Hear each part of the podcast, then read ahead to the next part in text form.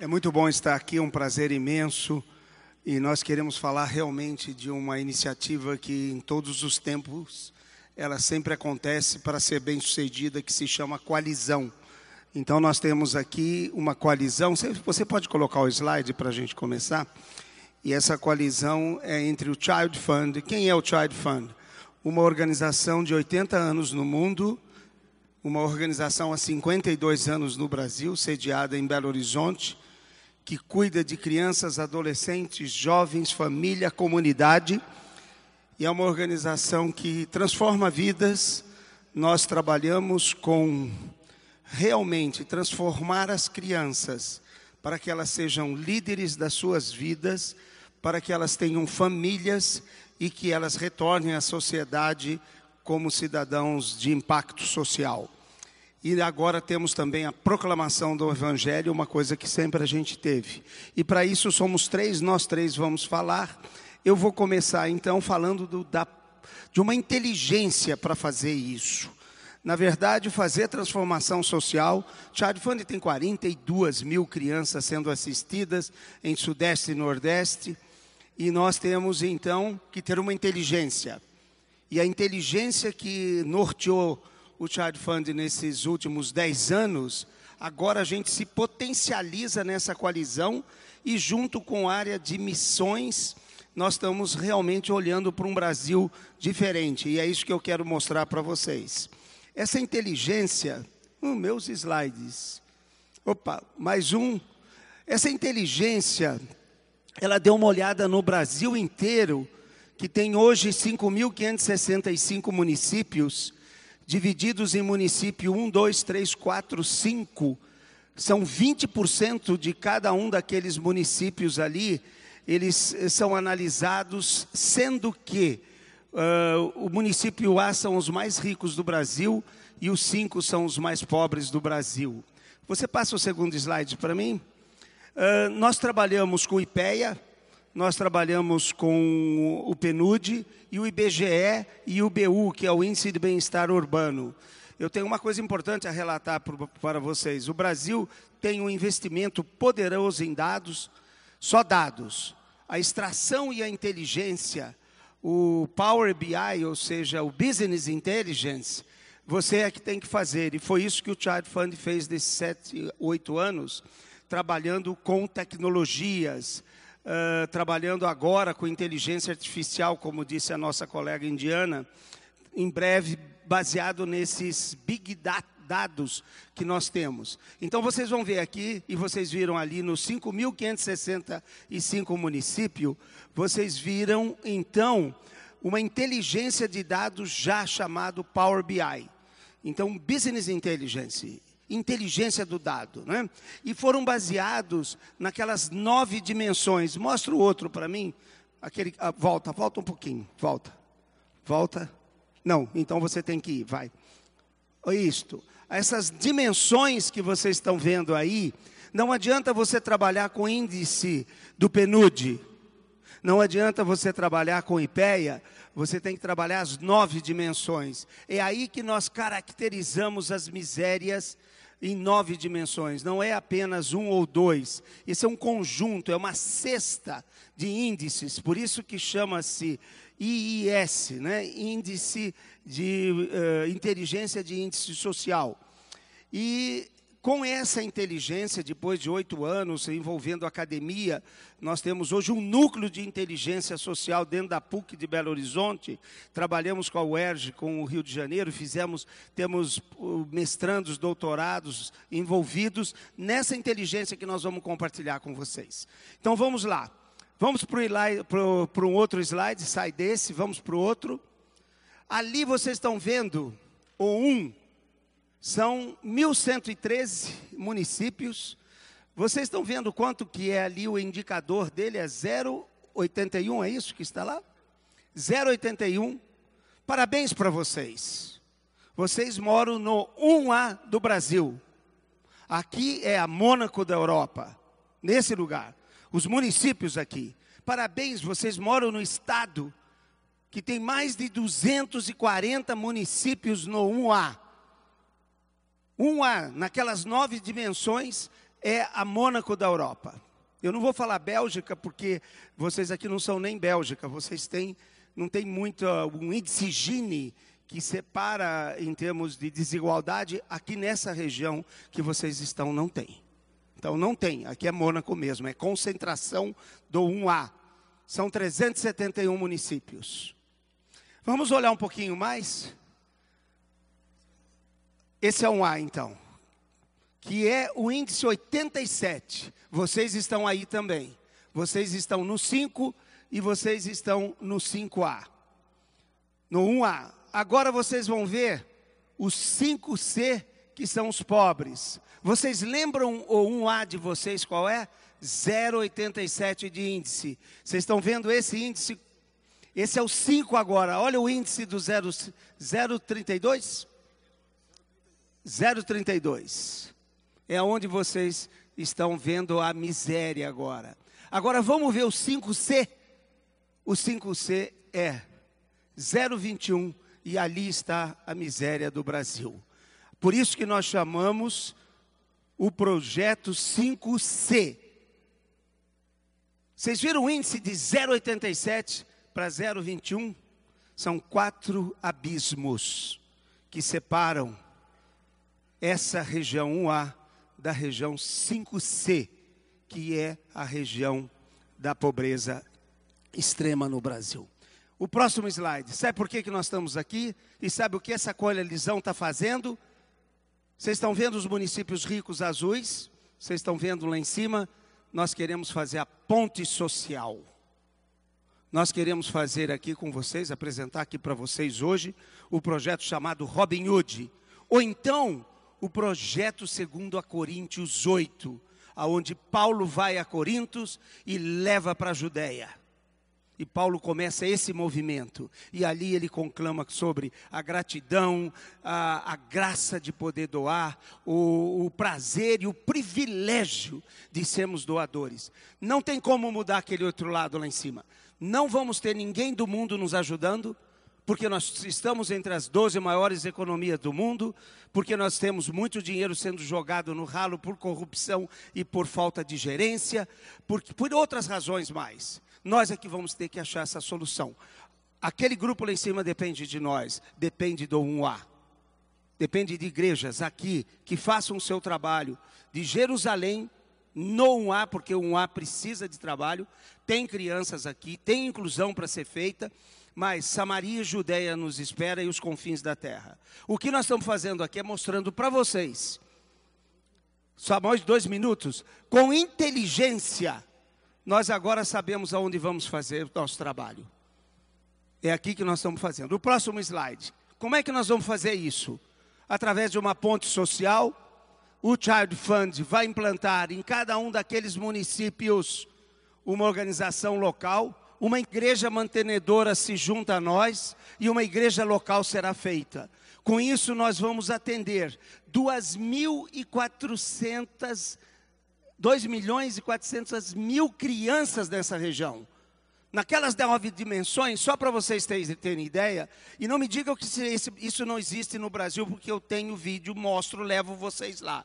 As crianças não comem uma refeição, ou melhor, comem uma refeição só a cada dois dias as crianças moram em casas de taipa, as crianças se queimam porque tem que andar com lamparina que não tem energia e, e tem que empurrar uma, uma cortina de pano e aquela cortina queima e eles, eles se queimam. Não tem banheiro, não tem saneamento, eu vou parar por aqui que eu tenho dois minutos. Mas aqui é a realidade. Tem 2,4 milhões no 5C hoje em extrema pobreza. Só crianças. Outra coisa importante: menos de 8% da população que vive naquele 5C não conhece o Evangelho. Enquanto aqui na nossa região, enquanto aqui no 1A, mais de 22, mais de 25% conhece o Evangelho. Além de termos ali uma miséria humana, nós temos uma miséria espiritual. É isso que nós estamos aqui falando da ponte social. Nós temos 14 milhões de evangélicos na região uh, um que pode realmente fazer a diferença no 5C. Isso chama-se ponte social. Nesses próximos.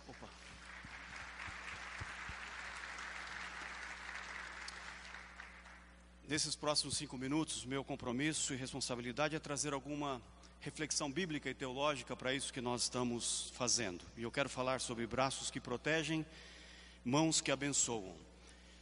Então, tomando-as nos braços, impondo-lhes as mãos, as abençoava.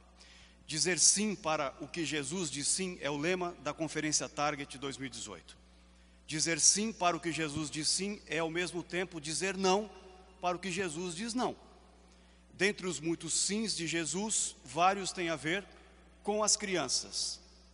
Os discípulos estavam impedindo das pessoas trazerem as crianças até Jesus, e ele diz: Deixar vir a mim os pequeninos, não as embaraceis, porque das tais é o reino de Deus. Em verdade vos digo: quem não receber o reino de Deus como uma criança, de maneira nenhuma entrará nele. Então, tomando-as nos braços, impondo-lhe as mãos, as abençoava.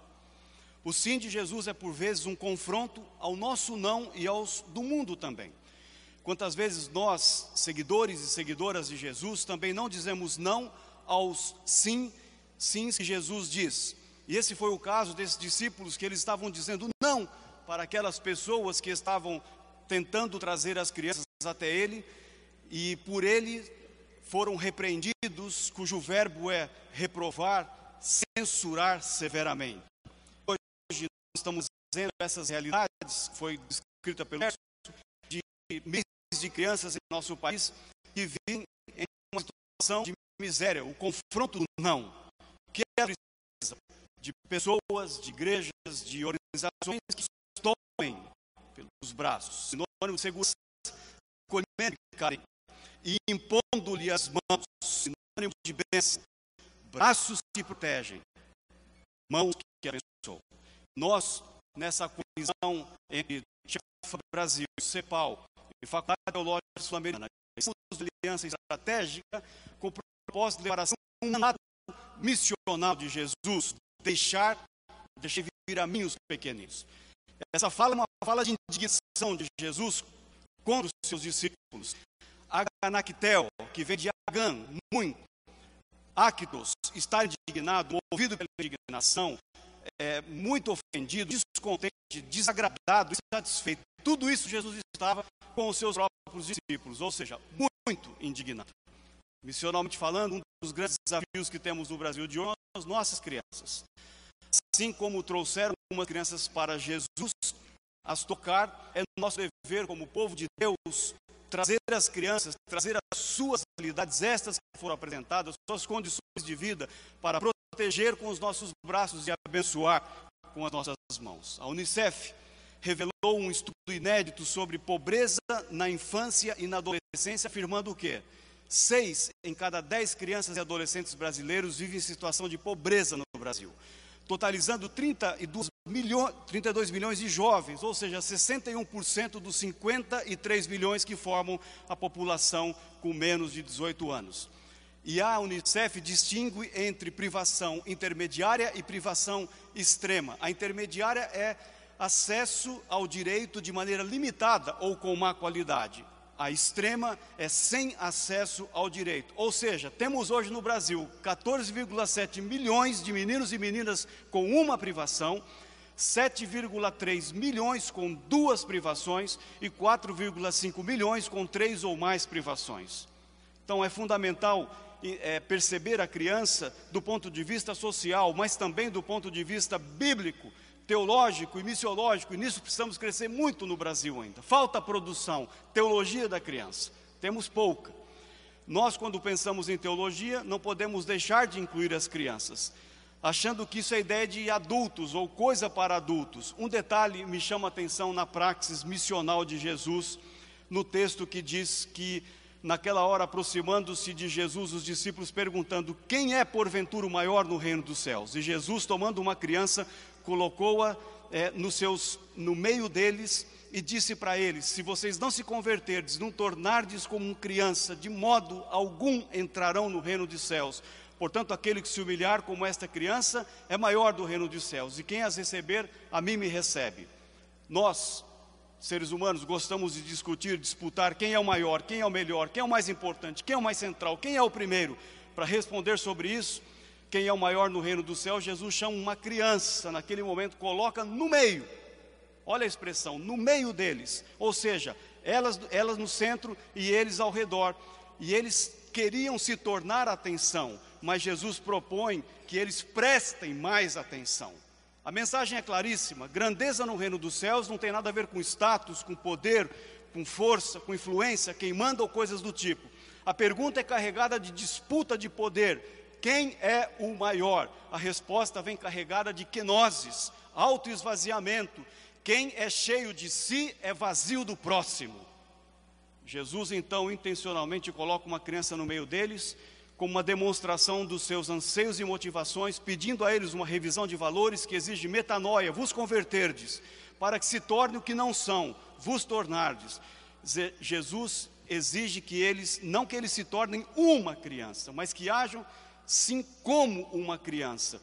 O maior no é, e não do reino são os humildes. E ele diz que se fizermos isso, nós estamos é, no nosso coração tendo uma hospedaria para Jesus. Quem a mim me recebe, é, recebe as crianças, a mim me recebe. Então, como igreja do Senhor Jesus Cristo nesse país, dizer sim ao o que e a quem Jesus prioritariamente diz sim. São as crianças, em particular, em situações de extrema privação, vulnerabilidade e miséria braços que protegem, mãos que abençoam. Façamos juntos isso. Juntemos a Jesus essa vocação missional, porque nenhuma criança, nenhuma, pode ser deixada para trás.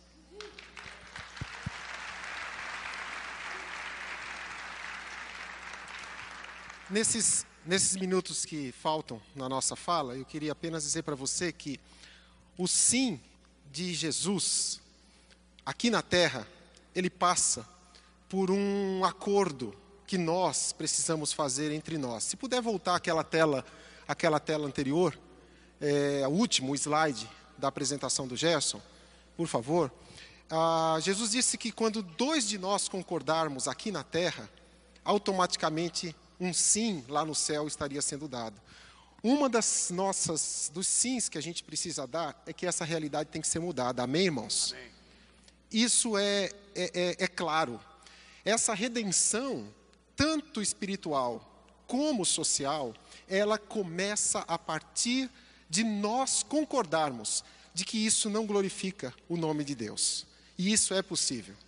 Eu queria dar um testemunho para vocês que não sei quantos aqui conhecem a favela da Vila Prudente em São Paulo. Alguém conhece? Já passou aqui perto? Pois bem, eu nasci naquela favela quando meus pais mudaram da região lá, da região do, do 5C, para São Paulo, o único lugar que eles encontraram para mudar, morar aqui na nossa região foi a favela da Vila Prudente. Eu nasci naquela favela, me criei lá até os nove anos de idade, saí de lá com quase dez. Deus me tirou daquela extrema pobreza e provavelmente dos riscos da morte do 5C para fazer de mim um pastor, missionário, uma pessoa que hoje estou engajado na transformação daquelas realidades. Essa redenção, tanto espiritual como social, ela é possível, porque eu vi isso acontecer na minha família. E eu tenho visto nesses seis anos e meio que tenho caminhado com o Child Fund, que tenho sido parceiro do Gerson, da equipe dele, do Jorge da FTSA, de outros parceiros que estão se juntando a nós, como o CTPI, e outros virão, quem sabe a própria Igreja Memorial, Batista Memorial de Alphaville, nós podemos mudar aquela realidade, porque eu tenho visto nesses últimos anos histórias de pessoas, de crianças, de famílias que estavam em tremenda pobreza quando nós chegamos lá seis anos atrás. E hoje eles têm alimento, hoje eles, eles têm é, proteção da criança, Hoje eles têm o Evangelho disponível para eles através da plantação de igreja que nós estamos fazendo. Como que você pode participar disso? Imediatamente, hoje ainda, nós temos um stand ali fora, que é do Child Fund, que a Flávia, fica de pé, Flávia. A Flávia é a nossa agente e ela está parada lá, aguardando a sua visita. Se você for lá, você pode, com um apadrinhamento de 57 reais por mês, você pode transformar a vida de uma daquelas 2 milhões e 400 mil crianças que ainda estão naquela miséria, naquela pobreza. Com o seu apadrinhamento mensal, o Child Fund e essa coalizão nós vamos oferecer programas sociais de desenvolvimento humano e também levando o Evangelho para essas crianças, que vai mudar o destino eterno dessas, dessas crianças e ainda vai transformar aquela realidade. Nós contamos com a sua ajuda e nós esperamos que nós vamos poder caminhar juntos por muitos e muitos anos, em nome de Jesus. Amém. Obrigado, pastor Sidney e toda a equipe, pela oportunidade.